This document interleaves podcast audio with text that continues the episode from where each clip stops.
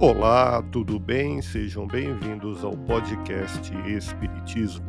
Aqui é o Paulo e vamos apresentar os fundamentos da doutrina espírita com o estudo da obra O Espiritismo na sua expressão mais simples, capítulo Resumo da Lei dos Fenômenos Espíritas, publicado em Paris, em janeiro de 1862. Com esta obra, Allan Kardec tinha a intenção de popularizar o Espiritismo e tornar mais fácil e ágil a sua divulgação por toda a França. Continue acompanhando as explicações de Allan Kardec.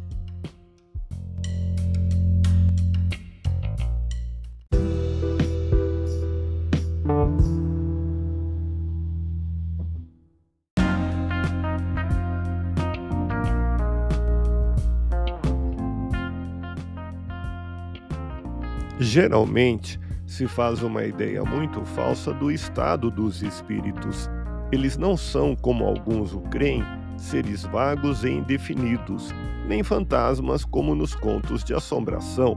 São seres semelhantes a nós, tendo um corpo igual ao nosso, mas fluídico e invisível no estado normal.